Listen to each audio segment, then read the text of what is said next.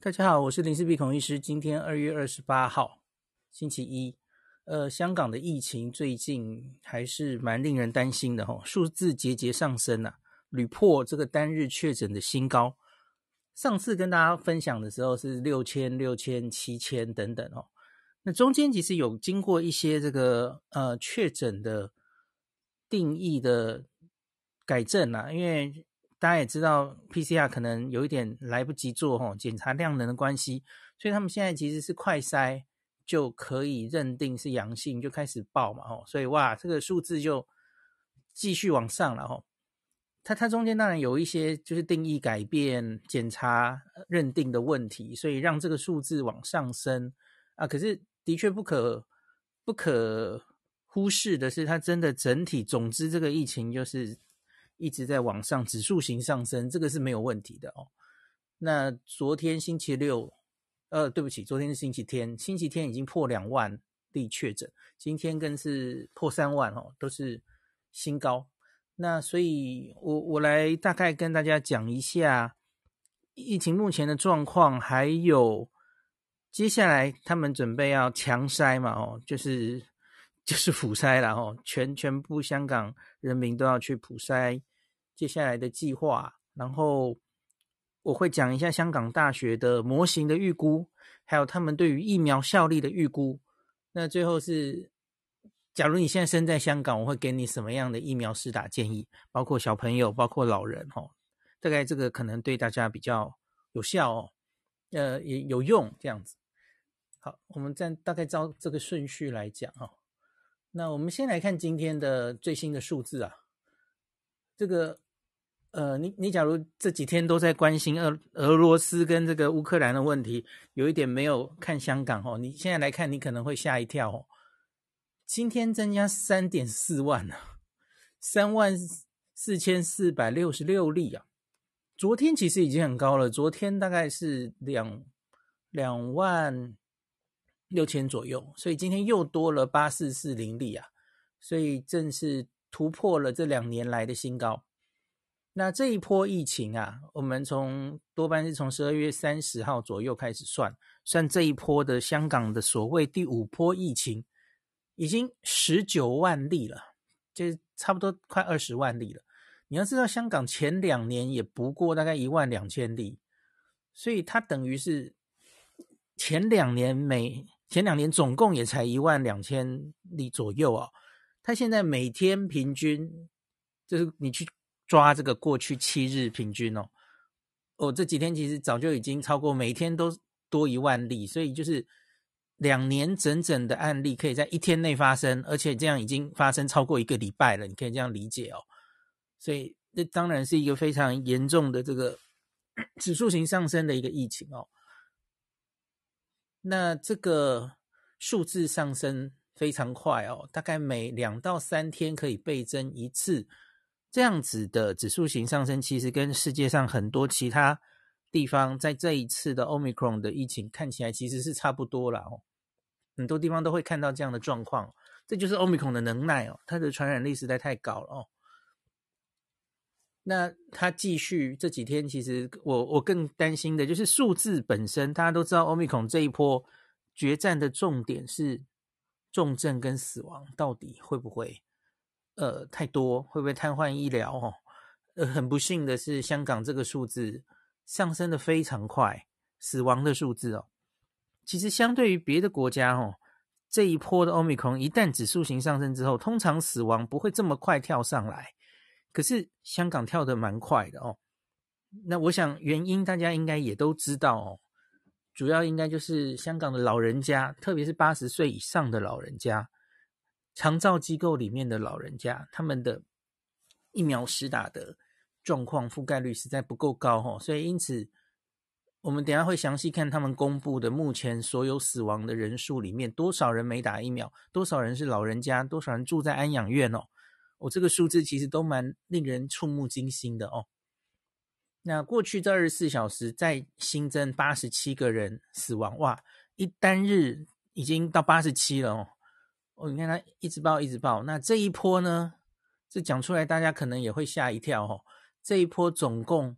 我刚刚说 total 已经快二十万嘛，哦，十九万例。那这十九万例里面已经有六百三十六人死亡了，这个是增加的速度算蛮快的。呃，我上礼拜有抓 Our in Data 的一个数字给大家看哦，就是亚洲的几个国家地区哦，就在最近，差不多都在农历年过后哈，大家都在面临一个新的 Omicron 的流行波哈。那亚洲跟纽澳一起考虑好了哈，就欧美流行下来，然后现在轮到纽澳跟这个亚洲这些诸国哈，呃，在这几个国家里面，澳洲算是先通过考验哈。澳洲 Omicron 进来比较早，一波很大的流行之后，现在已经在下来。那再来是日本，日本是新历年之后就上去哦，那他们现在是维持在一个高原，稍稍下来这样。是还蛮严重的，然后也没有还明显下来这样。那其他的国家就比较滞后哈，就如同香港一样，大概是农历年进入二月以后前后开始往上飙。可是你看哦，你去抓他们的死亡通报数哦，校正过人口之后哈，香港的死亡数很明显的跳起来。不管是死亡绝对的通报数除以人口，你当然要除以人口。呃，虽然台面上通报的数字，哈，香港不是最多的，韩国可能是最多的。那可是我我已经跟大家讲过很多次了嘛，哦，这个台面上阳性确诊数字，现在其实已经不是我们看 Omicron 这波疫情的重点了，哦，因为那个数字其实会根据你 PCR 的量能，你检查哪一些人，哦，你有没有意调去框那些数字，PCR 阳性率要考虑，哦，所以台面上。报确诊数最多的是韩国，可是死亡最多的是香港，所以我相信死亡比较不会，就是会不会漏掉，所以它反映着后面香港的案例其实比我们想象多很多哈。这现在呈现的只是冰山一角，这样。那另外一个可能当然就是哈，每一个地方死亡率也是不一样的哈，因为你是感染在哪一些族群的身上。老人家的比例多不多？那这些人两剂疫苗覆盖率、三剂疫苗覆盖率够不够？那都会让你哦，同样分母感染那么多人，可是，诶，你的国家死亡率比较多的话，那个人数就会窜起来哦。Our word Data 有一个这个叫 Case Fatality Rate，就是一旦染疫死亡数哈，它去浮动性的也去算了七日的这个。移动式的致死率的一个，它可以去这样计算哦。那它的分母，因为大家都知道，你案例出来要走到重症跟死亡，一定需要一段时间嘛哦。那它姑且是用十天前的确诊数当分母，那今天呃报的死亡数当分子，中间隔了一个十天哦，就姑且做了一个这个移动式的呃致死率的一个图哈。每天都可以有这个数字，七日平均嘛哦，哇，你也是看到，在我刚刚说的这些亚洲国家哈，然后纽西兰，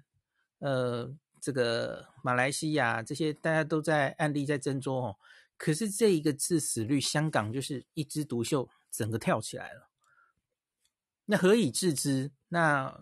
你再仔细的看一下这个，不管是加强针的施打率哦，第三针的施打。的速度跟比例，那还有老人家打的状况哦，大概就可以看出来，香港跟别的地方差最多的，应该就是老人家疫苗的施打状况哦，让他们的死亡率跳得非常高哦，相比于其他的国家是完全不一样的哦。那我们先说这一天三八十七个人哦，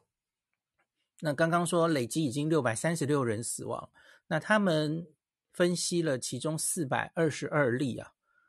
那发现九十二 percent 都是六十岁以上的人士，这不意外嘛？哈，不会意外的。那个这已经是这两年来一再被证实的事了。哈，新冠本来就是长者比较容易重症跟死亡。那这四百四十二个人中位数是八十四岁，那他以年龄层来划分呐，九岁以下死亡率是万分之四。十到十九岁啊是万分之三，六十到六十九岁是千分之一点七，开始高起来了哈。那七十到七十九岁是零点八七 percent，接近一 percent。那八十岁以上呢，就会跳到四点六 percent 哦。这是所有的打疫苗跟没有打疫苗都把它掺在一起看的话哦。那香港这一波感染的人数，其实主要还是以年轻人为主啊，哦，二十到四十岁左右，那呈现一个类似常态分布吧。中间年轻族群、壮年族群，其实感染数最多，就是会在社社会上走来走去，然后活动力比较大的这群人感染比较多。那老人家相对没有那么多，可是你看，相对感染数没有那么多，可是死亡几乎都是在老人家。这个病大概就是这这个这一回事哦，这跟去年台湾五月不太一样哦。台湾是我们进了这个茶馆，进了狮子会，那个是本来就是一个年长者为主的一个传递链，所以我们那个时候哈，为什么台湾算那个致死率会这么高哦？因为我们主要是偏年长的人在得那一波传染哈，那所以。看起来致死率就这么高哈，是这样的意思。那他们再去分析，在这六四百四十二例里面哈，有九十一 percent 的死亡病例是没有完整接种疫苗的哈，所以只有九 percent 是打完两剂。它这里的定义是指打完两剂算完整接种哦。那我觉得比较可惜的是，他没有进一步去分析疫苗品牌品牌。大家知道香港其实有 BNT 或是科兴可以选嘛？呃，可以打了。那 一还有，他们没有分析有没有人打第三剂啊？就是理论上，从英国的资料看起来，第三剂应该是可以让那个致死率更往下降哦。随着人数越来越多，也许我相信他们可能会有这个数字哈、哦。他也许不好意思把那个科兴跟 BNT 分开来，可是他至少可以说打第三剂对这个保护力会更高嘛？哦，他他理论上会。会呈现出这样的数字才对的哦。好，那刚刚说九十一 percent 没有完整接种啊，那其中呢，它是八十一 percent 是什么疫苗都没有打过的哦，八成。那其他有十扣掉，你就是十 percent，大概是打过一剂这种状况哦。打过一剂他就不敢往下打了，或是任何原因不不想往下打哦。那挑出这个八十岁以上哦。来看，八十岁以上，假如完全没有打疫苗，他的致死率是四点三四 percent。那假如他有这个打过两剂的话呢，死亡率会降到零点二七 percent。哦，你看这个其实差很多哎哦，这个零点二七跟四点三四是差了十六倍啊。所以这如同我我很早这一波疫情，诶，已经是过年前了吧？不算英国分年龄，然后打疫苗的致死率给大家看嘛，哦，这早就已经秀给大家看了，哦，打两剂、打三剂其实都可以非常有效的减少，即使是 Omicron 哦，那个的死亡还是有效的，哦，可以继续把那个死亡率往下降。因为你看一下哦，这个没有打疫苗，它的八十岁以上四点三四，这其实已经是低的了耶。大家想一下，我们去年五月那一波 Alpha 英国变种病毒，我们八十岁以上啊，重症然后死亡率可绝对不是四点三四这种数字啦，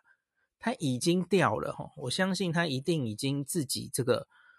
嗯，有一定这个病毒的毒力是有往下降的哈，原来绝对八十岁以上绝对不是四点三四啦哈，我记得台湾应该是超过十或二十。那所以他的确降了哦，可是你你当然希望你可以这个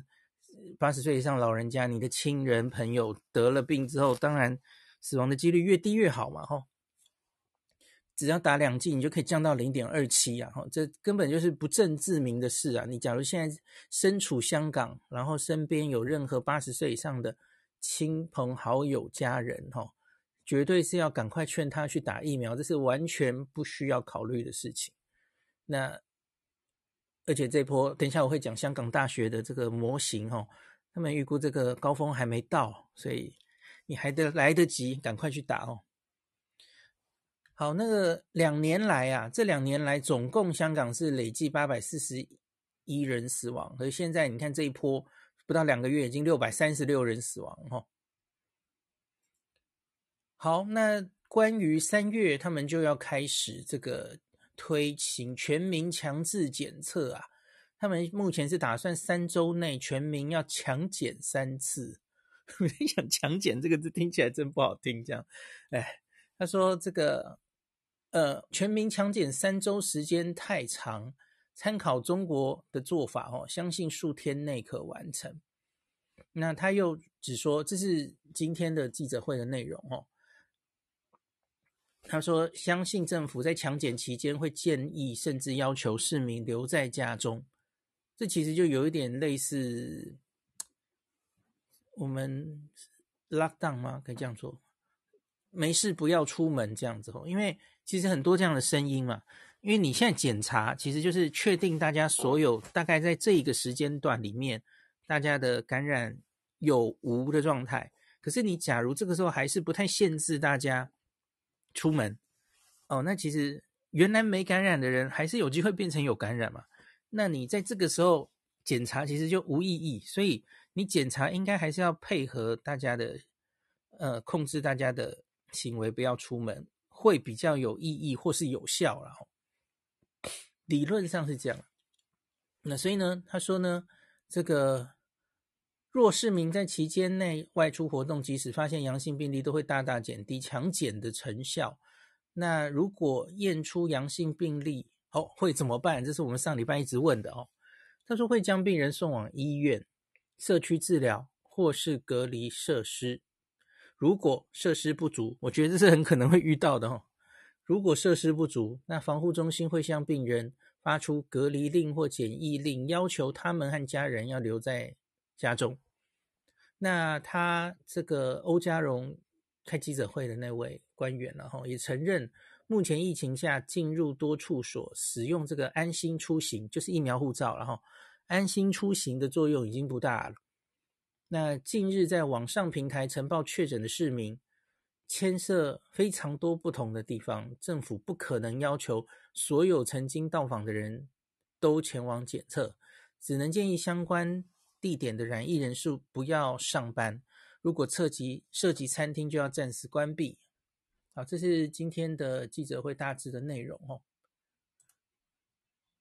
那我们继续来看一下那个林郑月娥 特首，今天他也有发表这个，因为这个强检要开始做了哈，那所以他当然要发发表一些讲话，我们来解读看一看哈，中间有没有什么猫腻啊？这个标题叫做“中央全面支援抗疫，定可成功”，就是喊话啦，应该一定会成功这样哈。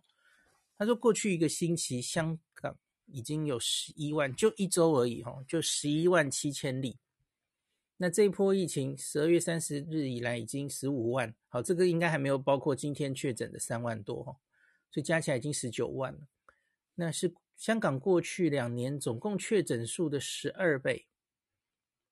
那反观全球各地，因为传播性极强的 Omicron 引起的病毒扩散，也是一发不可收拾。造成感染个案数字几何级上升，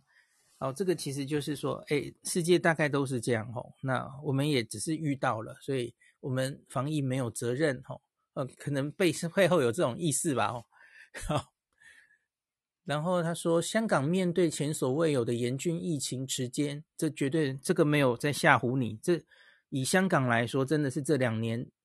以来最严峻的时候，这是没有错的嘛吼，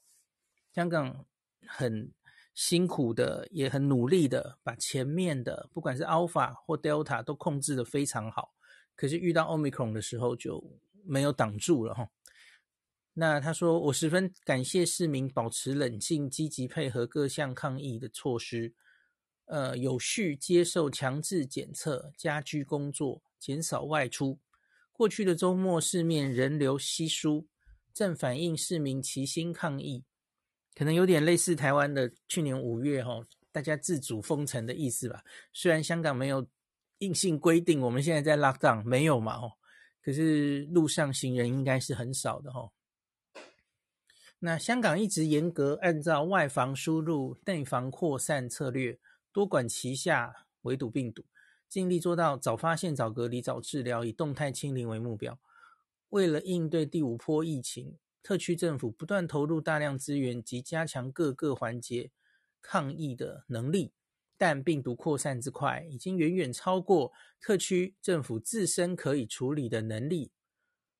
诶，这个 自己承认自己诶，没超过我的能力了，所以要跟中央求援哦。在此危急时刻，我于二月初向中央提交报告，希望国家出手援助。中央高度重视香港疫情，然后呢，协调统筹一切香港所需，及时积极的回应，所以有一直有一些帮助，包括先后派出三批流行病学专家和重症医学专家。呃，流动检测车、检测技术人员、核酸检测人员，我觉得香港其实不一定缺专家哦。那可是这些检测的量能是是需要的哈，是很需要的。那再来就是建类似这种方舱医院的这些，中国比较有经验嘛哦，现在已经正在盖了哦。委托内地的承建商在落马洲河套区，还有本港其他八个地点新建社区隔离跟治疗设施，我想就是类似方舱的这种东西哦。那保障医疗物资供应，受赠这个抗疫的中成药，还有其他这个你在类似封城的时候需要一些什么生鲜食品、日常生活所需这些东西都要够了哈。所以都有从中国运过来这样子哦，好，所以他他再来就是说未来他是抓两三个月哦，我们等一下看港大的模型，告诉大家是不是两三个月哦。他说未来两三个月是稳控疫情的关键时刻，然后他未来想采取的五方面的措施是，第一个是坚持早发现、早隔离。第二个是分层治疗，很重要嘛。分层治疗本来就是讲轻症，这个呃理论上是在家里就好。然后他说重症医院要留给最严重或需要治疗确诊的人士哦。就这里没有明显的说清楚轻症要到哪去哈。啊，有有有，这上面好，我先把它五个念完。第三个是严守外防输入边境管制政策，继续实施地区性航班熔断机制，以免在危急时刻输入个案为医疗系统带来额外压力。这个其实我就觉得好像还好哦，就自己香港已经这么多的时候，那境外一入真的其实应该不是很重要吧？好，没关系，反正就继续守吧。那第四个是进一步收紧这个社交距离措施，大幅减少人流，防止传播。第五是提升疫苗接种率，特别是长者跟儿童。前面我们有谈过哦，长者是不用说了、哦，儿童就是因为香港近日就传出四例儿童哦，那所以让所有香港的家长都非常担心啊。好，那对于这个及早检测出来的人呐、啊。这个分流政策终于有说的比较清楚了哈。他说会按照这个确诊人士的身体状况、家居环境，还有同住家人来安排他到底是要进入社区的隔离设施，还是入院。然后或是可他没有明显，他还是没有说居家哈，他没有写居家，可是他后面就写并未在家尚待进入设施。呃，哦，有啦有啦，还是有他，他有他有，并未在家尚待进入设施或是居家隔离，有，终于有居家隔离这个选项了，因为你是被逼的，一定得有这个选项了。的市民要提供特别资源，包括什么呢？医疗查询的热线、指定诊所供预约诊治，还有专属的 taxi 这个接载往来诊所等等，吼。那他们正在全力设立更多社区隔离设施，除了现有的竹篙湾的隔离设施、鲤鱼门公园及度假村，那他们会改装这个公共屋，还有两个大型的过渡型房屋，我相信应该大概就是像是 方舱医院这种大型的东西啊，还有租用商业酒店，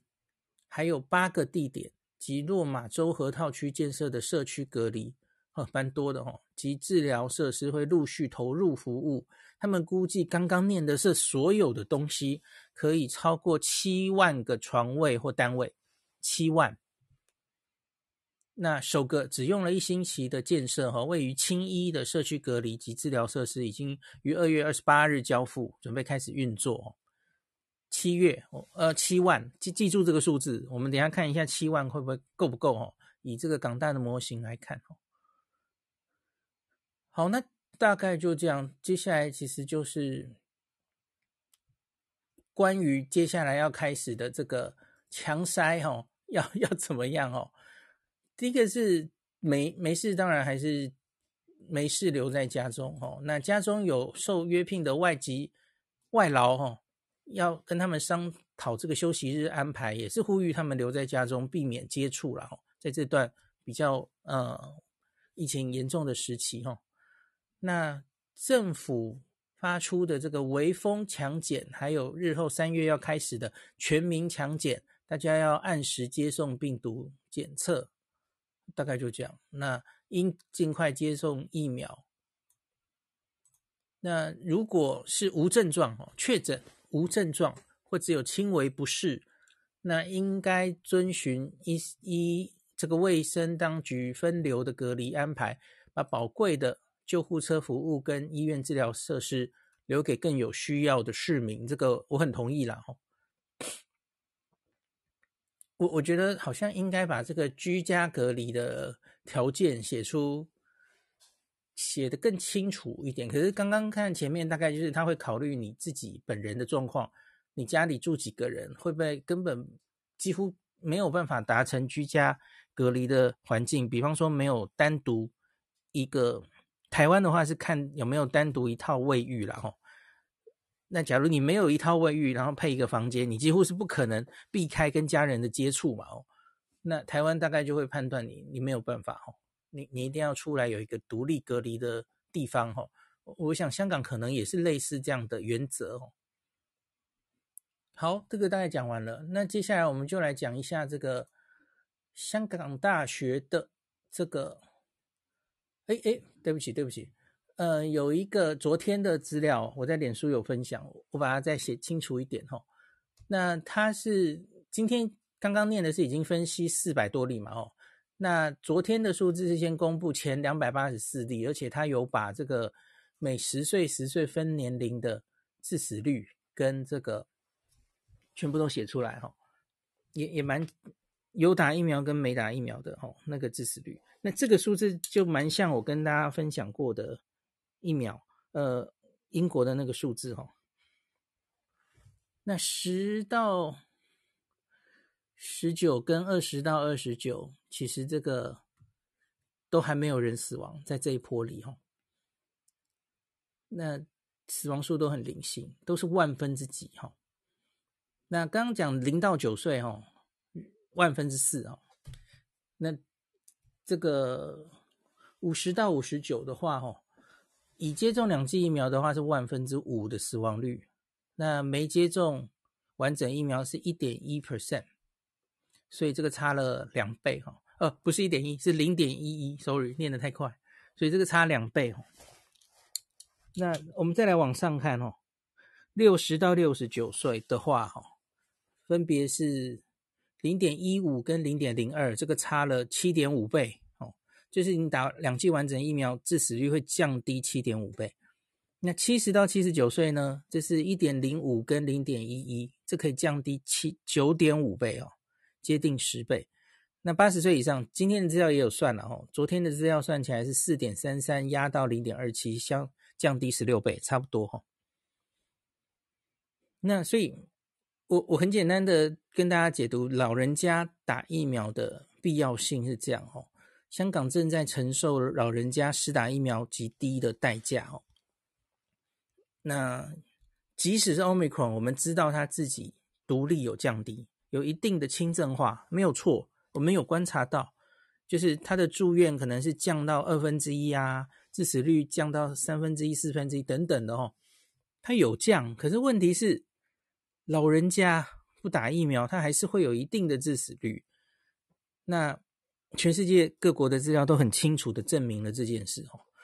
年轻人不打第三剂，年轻人觉得打第三剂没有意义哦。我这里的年轻人可能是指五十岁以下，然后没有任何慢性病的人。然后你在那边宣宣传疫苗无用论哦，怀疑疫苗，fine，我觉得对你而言，你不打算了，没有问题。我也知道，从数据上呈现，真的你个人打疫苗的意义真的不大，没有错，我完全同意。搞不好你的致死率只是再降个两倍，你不在乎那个两倍，你本来致死率其实就是万分之几，你不在乎，可以。可是你不要忘记了，老人家听到你们这些言论。然后他们怕疫苗，不敢打疫苗，他们觉得还不如直接去自然感染哦，自然免疫最好，自然最好。老人家没有办法这样做，他跟你不一样哦，这绝对不适用在老人家哦。那所以回到我们台湾呢、我是一直觉得这个居安思危啊，没有人能保证我们能够永远挡着这个病毒哦。那而且最近阿中部长种种专访，其实也都显示，哦，指挥中心也是在逐渐朝开放走嘛，哦，只是那个开放的速度，我们当然不知道。那另外，你很确定我们一定可以选择自己期末考的时间吗？不一定嘛，也不小心什么时候他还是攻进来，当然还是有可能嘛，哦，我要强调，我这绝对不是在唱衰台湾哦，这跟这个无关哦。不要把我们可以把 Omicron 一直维持在低度感染挡得这么好当成理所当然，这个绝对不是理所当然的哈，是我们非常非常的努力才把它挡下来的，这不一定会一直维持下去。谁知道我们去年五月中会让 Alpha 进来？我们挡了两年，就是那一次大大失手哦，没有人能预估的嘛。那当然，后面也没人预估的是，哎，结果 Delta 跟 Omicron 一直攻，结果我们还是守得不错。这个我觉得我也是在我有点意料之外哈。可是我们不一定可以永远守下去。那就算都守得不错，我相信最后还是往开放走，社区的案例应该会越来越多哈。所以我觉得不要心存侥幸了哈。你希望我们，而且这根本就是鸡生蛋，蛋生鸡的问题嘛。我们就是，假如大家打的。更足、更满之后，政府才会有那个胆量，或是觉得我们可以继续往下开哦。所以，我们不可能为了等这些不打疫苗的朋友就一直停滞不前的哦。所以，大家一定要有这样的心理准备哦。希望台湾五十岁以上会有慢性病的朋友哦，至少我求你了，你就至少两剂，为你自己啦。我没有在劝劝什么哦。你你为你自己的健康着想，至少两剂。你看香港现在这个是只抓两剂，其实这个防重症就有一定的效果哦。打好打满，那你可以打第三剂，你需要哦，我我相信你需要，你比年轻人更需要第三剂啊，更好哦。那打好疫苗，我们才能勇敢准备迎向期末考哦。那我希望我们的期末考试准备好了哦，然后有计划的。慢慢放它进来，而不是被病毒一下攻进来，指数型上升。我们当然是希望这样了哦。好，那今天最后一段，我们来讲一下港大他们其实一直有做一些工位模型的预估。那说这个香港的这个疫情到底大概会怎么走哦？那这个就是叶医师跟我们说，那个他们用类似英国的那个做工位模型的方式啊。那来猜这个大概疫情的走向，其实这个模型哦，这已经是第四次更新了哦。那针对 Omicron 的话，它在一月六号做出第一次的预估，然后二月十号再做一次，那最新一次是二月二十一号。那根据已经这个指数型上升的 Omicron 的一些资料，调整它的参数哦，那大概就可以比较准确的。估计大概接下来香港的疫情会怎么跑？那可是这些模型，它当然都是加入非常多的参数，然后进去调。比方说，他要去呃去预估，呃，假定说，诶，这个打 BNT 疫苗跟打科兴疫苗，它防这个感染的能力跟防重症的能力大概落在多少？然后防传染的能力，哦，所以这中间其实有很多是我们还没有答案的。那他当然也要去预估这个，诶，呃，打疫苗的速度，哦，打疫苗的速度，假如越快的话，当然可能可以预防掉的死亡跟重症会越来越多。所以他上一次的，嗯、模型主要就是分了五个剧本哦。那当然，这每一个剧本就是各自不太一样哦。他说这有不同的这个是防疫管制的措施，比方说最严重的当然就是封城哦，lockdown。那比较不严重的可能就是呃，只是稍微限制一些，比方说去去餐厅怎么样的哦，不同程度的这个 NPI 的管制的强度，然后他去抓这个目前观察到的。呃，这个 Rt 值，呃，台湾朋友应该很熟悉了哦。R 零值是指完全没有任何介入之下，这个病毒它可能会一传几啊。那他们这里是预估，我看他 Omicron 好像是抓他啊啊零值是九吧，八还是九左右。那他说加上了疫苗，加上了这些不同强度 level 一到四的。管制措施，它可以降这个 Rt 值降到多少哦？那二月十号这一次的，呃，不是十号，对不起，二月二十一号这次预估呢？那他说他们之前哦预估这个在 Level 四的管制措施之下，那估计这个可以把 Rt 值降七十七 percent。那可是他说现在观察起来，比他们传播的速度快哦。所以好像没有办法降这么多，所以他把它修正降成七十一 percent，那 Rt 值是一点九，就是大概每天这样一个人可以传一点九个人哦，接近两个人的这样的速度，那来估计这个疫情到底什么时候会会到高峰哦？那他们估计这个是比较接近前面说的五个剧本里面啊。剧本二，那比较符合他们这个未来的走向哈。那他假如这个照剧本二来走的话哈，每日确诊的尖峰的数字大概会发生在三月初哈。三月初到三月中，最高的数字有可能会落在哈，每天确诊数十八万，十八万，现在是三万了哦。十八万，那有症状感染可能是七万，那住院数呢？当天的这最多住院数两千八百九十三床哦，那这是他们模型跑出来的结果。这当然就是考虑了它的传染力，考虑了 NPI 哈，考虑了这个做的检测，还有疫苗的保护力、疫苗打的速度之后哈，那所做出来的一个预估。那死亡的话呢？因为死亡是一个延迟指标，所以死亡的尖峰可能会发生在三月底。那大概每日最多会到死亡一百例。那累积的人数哈，他们估计大概在三月中总累积死亡人数可能会达到三千两百零六人。哦，这个真的是一个蛮算惊人的数字哦。那。大家记不记得我们说，我们跟大家分析英国的打疫苗的有效性嘛？吼，Omicron，那抓一个月，抓一个月，英国大概就是死五千到六千人嘛。吼，可是你看英国的人口四千多万人，香港是七百五十万人哦。你你这样子烧了一个多月，死亡的人数其实也没有比英国少太多，这很明显是严重的哦。那他说，假如没有做到更严重的 NPI 措施，就是类类似 lockdown，真正的 lockdown，让大家没事完全不能出门这样子的 NPI 措施的话，哈，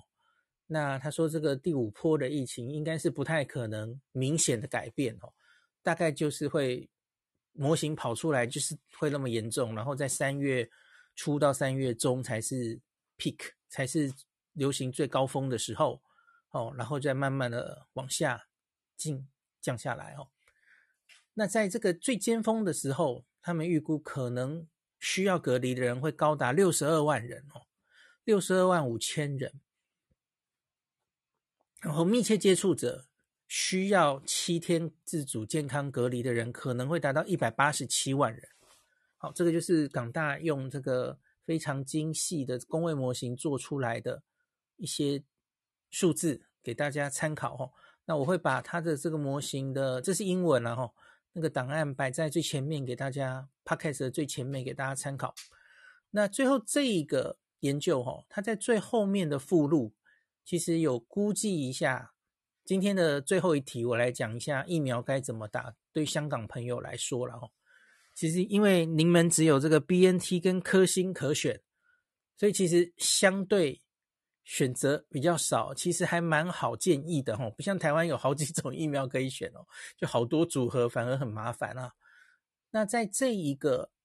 呃最后港大的这一篇报告的附录哈。它的最后面附录其实有针对它做出这些模型，那它有哪一些预设的数字哦？那都有写在后面。那还有很详细的，它设出这一个数字的根据是什么？那后面有很多 reference，有有需要的、有兴趣的朋友都可以去看了哈。那所以他有做出来，他们估计哈，打这个。两剂疫苗，或是打了第三剂疫苗，针对 Omicron，那不管是 BNT 的一剂、两剂，或是加强针打 BNT，或打三剂科兴，或是混打，哦，它大概可能的这个保护力会是多少？他们有做出一个估计来哦。可是我必须说，这是估计而已，哦。他们，我看他们的方法应该是，他们是去用一些之前有做过的。我早看到他有做一个混打研究哦，那有看到他做出这个综合抗体大概是多少，所以他来反推这个保护力大概是多少。那所以这个其实不一定准确哈，可是只是给大家参考一下了哈。我我以下现在要念的数字哈，是基于不是非常确切的数字，是估计的哈。它是从抗体回推，大家知道这个这叫免疫桥接，这不一定准哦。所以还没有大型的那种，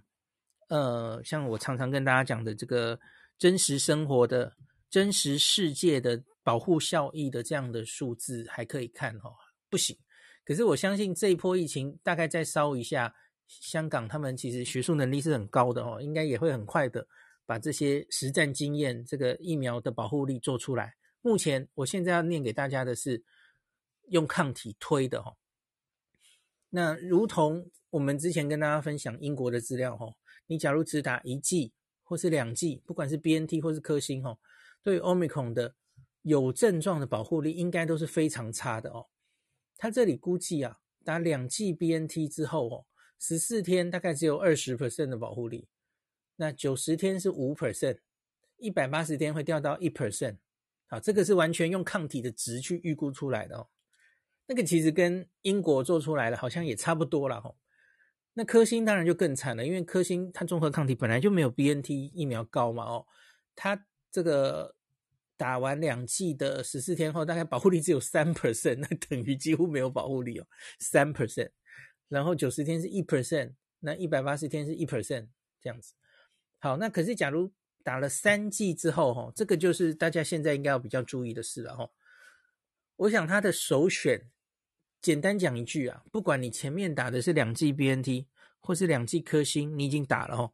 第三剂都是建议你打 BNT 啊，很简单就是这样讲。那如同我一直跟台湾朋友这个嗯建议的哦，第三剂你有很多组合啦哦，那可是呢，总之这个一个大原则，目前的科学证据累积起来就是，不管你前面打什么。不管你前面是不是混打，反正你第三剂就是以 mRNA 为主，同 BNT 或是莫德纳。那日本、呃香港朋友没有莫德纳可以打，你当当然就选 BNT 哦。那它能打出来的抗体是最高的哦。那这里估计哈、哦，三剂 BNT，那十四天后这个保护力可以回到大概八十九 percent。那三个月它会降到八十六 percent。那一百八十天会降到七十七 percent。好，八九八六七七，我必须说这个东西哈，呃，英国目前数字看起来好像没有那么漂亮哦，这好像有点高估哦。事实好像没那么好哦。好，那给大家参考就是，那假如他们去预估，假如是 BNT 两剂的人，你第三剂打科兴的话会怎么样呢？哦，因为他们也有一些很小型的研究，抗体还是会上来的啊。那可是它就效果没那么好，十四天是八十一 percent，九十天是六十七 percent，一百八十天是四十四 percent，看起来降得比较快哈。可是我想这应该都是推估的。那个降的抗体降的数字，其实这中间也都有一些假设，不一定是确切的结果哈，大家参考就好。好，第三个是已经打科兴的两剂的人，后面加一剂 BNT 的话，那保护力大概是多少呢？哦，那十四天是六十四 percent，九十天是四十七 percent，那一百八十天会降到二十九 percent。好，不不够理想嘛，所以你第三季哈。呃，可能没办法，你前面已经打了两剂科星了嘛，所以要打 BNT。你假如三季都打科星会怎么样呢？科科科，呃，那个十四天只有三十六 percent 的保护力，这就没上五十了哈，因为抗体没有打第三剂打 BNT 为高哦，所以预估过来的保护力就会有这样的差别哦。那九十天是降到十九 percent，一百八十天更会降到八 percent 去哦。那这他这里有说了，他他预估这个打第三剂之后抗体降的速度，它是以前面第二剂之后降的速度来一起推的哦，所以这不一定对哦，对，这个可能我们数字还消那个我们资讯还不够多。好，以上我讲的都是防有症状感染的效果哦，那可是假如是防重症的话，很可能就不是这样了哦。防住院或是重症的话，那我看这一边他做出来的预估，其实他就对科兴很好，他就假设科兴还是有防重症的能力，他他是假设，不管你打 BNT 或是打科兴，这个防住院重症的保护力都差不多哈，打两剂打三剂哈，呃，打两剂的话，它是抓都是。可以有大概六成的保护力，那到三剂的话都可以提升到大概九十五 percent。那他这里是抓科兴三剂，他预估是八成的防住院保护力。那 BNT 三剂是九十五 percent，哦，那 BNT 两剂加科兴是九十五 percent，这个也一样。那科兴两剂加 BNT 是八十一 percent，就差一点点了，哦。你要我真的给你建议的话，哈，我其实会建议，因为科兴明显效果好像就没有比较好，哈。可以的话，我我不太确定香港可不可以做这样的事了，哈。我觉得你可以当那个科兴你是没打过的，你就直接 BNT 重新完整注射一次，我觉得这可能比较保险了，特别假如你是五十岁以上的老人家，哈，有慢性病的人的话，哈。好，刚刚讲的是防住院啊，防重症，呃，防死亡的话，它其实也大概估的数字，他们没，他没有把 BNT 跟科兴拉太高哈。那这里我觉得其实就都是预估哈，我不是很确定科兴是不是真的也可以这么，嗯，有这么高的可以防死亡的数字哈。可是初步我们刚刚最前面有说哈。呃，几百已经有几百例的死亡哦，我觉得他们进一步从那里去分析，到底他们都是打什么疫苗的，我应该应该很快在香港也会有自己真实世界的保护力可以算出来哦。这个不用用这样预估的哦。那我只是要，因为有香港朋友传这个港大的这个报告跟我说，哎，这个不同疫苗的保护力是这样哈，可是我要跟你讲，这个是。依据国外的报告，还有综合抗体去推估出来的，这不是香港现在现有的，呃，已经发生的案例，然后算出来的。我相信很快也会有哦，我觉得那个报告会非常珍贵，只是我不知道会不会因为有政治的因素哦，因为要保护科兴疫苗，然 后所以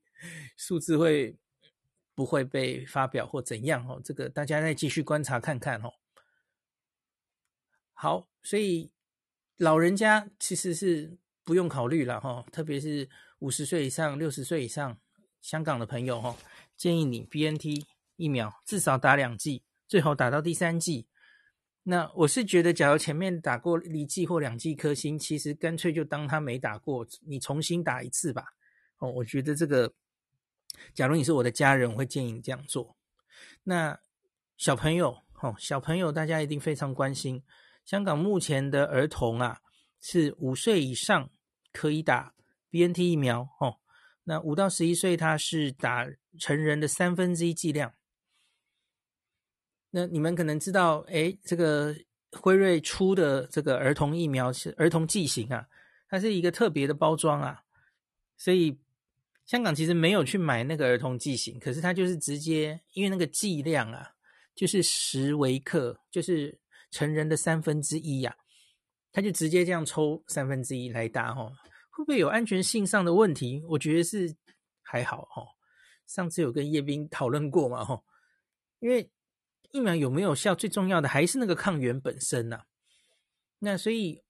讲的难听一点，其实 辉瑞为什么他们要针对儿童推出一个新剂型哦，新的橘瓶，然后改变它的缓冲翼？我个人觉得其实是可能是为了赚钱的的比较多哈。所以呢。你你假如直接把手上的疫苗就只是打三分之一哈，那它名义上好听说是为了怕大家混淆嘛吼，那个打大人跟打小孩剂量不一样吼，只要你抽错了或调错了，当然就不妙了吼，所以他故意推一个新的包装哈，而推的新的包装就是意味你要新采购那些疫苗吼，这就是又要花钱了。那香港不理他吼，就直接用原本的疫苗。抽三分之一，我觉得安全性上大概是没问题，有效性也是 OK 的哦。那全世界的儿童，很多国家其实也都批准了哦，五到十一岁，连很谨慎的英国其实也批准了哦，所以父母不用太担心哦。那也已经非常多的儿童打了这个 BNT 疫苗，那现在已经很多大量的安全性数据也都出来哦。我们知道青少年了哦，十六到十八岁这一段的男生要比较小心，BNT 疫苗会打出心肌炎，那比例最高。然后虽然观察到这个心肌炎，它的呃，就算发生，多半也都是轻症哦，可能不需要太担心。那儿童的话呢，因为它剂量是减低的哦，它已经减低到三分之一了，所以呢。现在观察起来，它发生心肌炎的几率呢，也远远没有青少年高哈，所以呃，儿童的家长们可能不用太担心哈。五到十一岁打 BNT 疫苗，已经国际有非常多的数据了。那我有看到香港的专家是建议从大腿打了哦，这个我们 当时台湾也有学者这样建议的时候，被大家嗤之以鼻哈，因为。那个时候，大家就是觉得，嗯，从大腿打，然后到心脏比较远，所以产生心肌炎的几率应该比较低。可是我我们我我问了很多专家，然后关于这件事，大家其实都是不置可否诶，因为虽然我们还不是非常确定心肌炎的机转到底是怎么发生的啦，吼，那可是应该一般来说，大家觉得不是那个。你打进去的这个疫苗跑到心脏去作用哦，大概还是透过一些免疫机制作用的比较可能哦，因为这个疫苗打进去本来多半就不是进入血液循环去运作的，它是在局部的淋巴结，然后就跟我们的淋巴细胞在那边作用，然后产生抗体哦，所以后续因为这些抗体才产生对心脏的一些作用，是现在比较多人觉得的机制。那可能当然也有人担心会不会是 S 蛋白本身进入体循循环到心脏去吼，所以这样的话你可能尽量远离心脏，那有也许会有帮助吧。好，既然香港的专家这样建议了，那就这样做吧。可是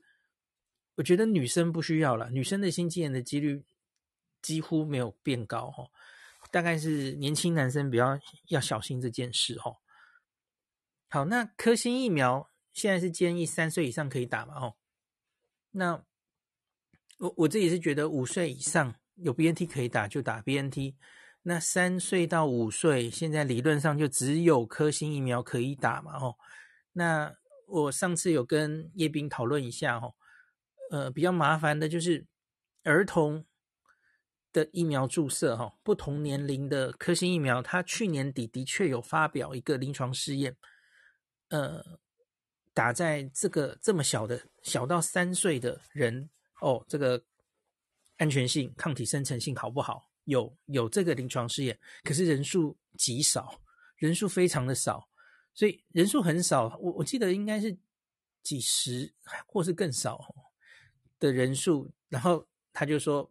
这件事其实发生的很早，应该是去年夏天之前，中国就已经批准说三岁以上就可以打科兴哈。就是依据这个人数非常少的临床试验，那一直到现在哦，好像还没看到比较大型的研究。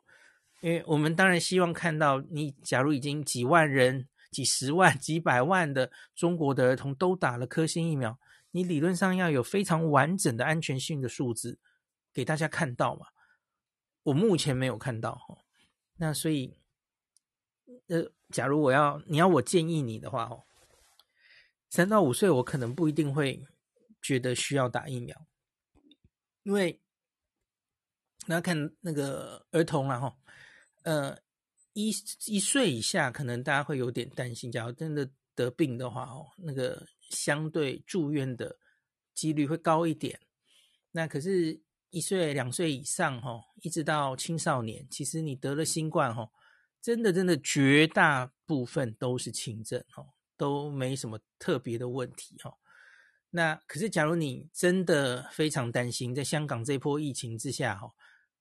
那现在流行的这个是 BA two 哈，有些新闻也在猜，诶，有没有可能 BA two 在香港已经有一点突变，然后对儿童会毒性比较高等等哈，你假如真的实在是太担心了哦，当然我也不能阻止你去打疫苗，然后那三到五岁你现在只有科兴可以打。那三岁以下目前是没有疫苗可以打的，你当然只好用一些传统的保护他的方式嘛。哦，那三岁以下真的口罩也戴不住啊，那个你就只好尽量让他待在家里，不要外出，所有接触他的家人们都要很小心哦。大概也只有这种土法炼钢的方式哦。好，那尽量其他的原则，不管是什么年龄人都一样了哈，就是。你要保保持自己的免疫力啊！你你要饮食正常，作息正常，尽量保持运动哦，保持心情愉快，这全部都是老生常谈的，让你这个诶免疫力保持在非常好的状态。你假如整天看着新闻担惊受怕哦，然后也睡得不好，吃得不好，好，你假如真的很不幸的得感染的时候，你的抵抗力也没有别人好哦。这个其实也是得不偿失哈，就是不要看太多有的没有的东西，让自己担心哦。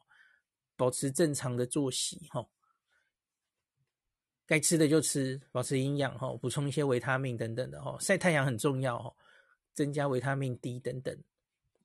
保持你的免疫力。好，那今天就讲到这里。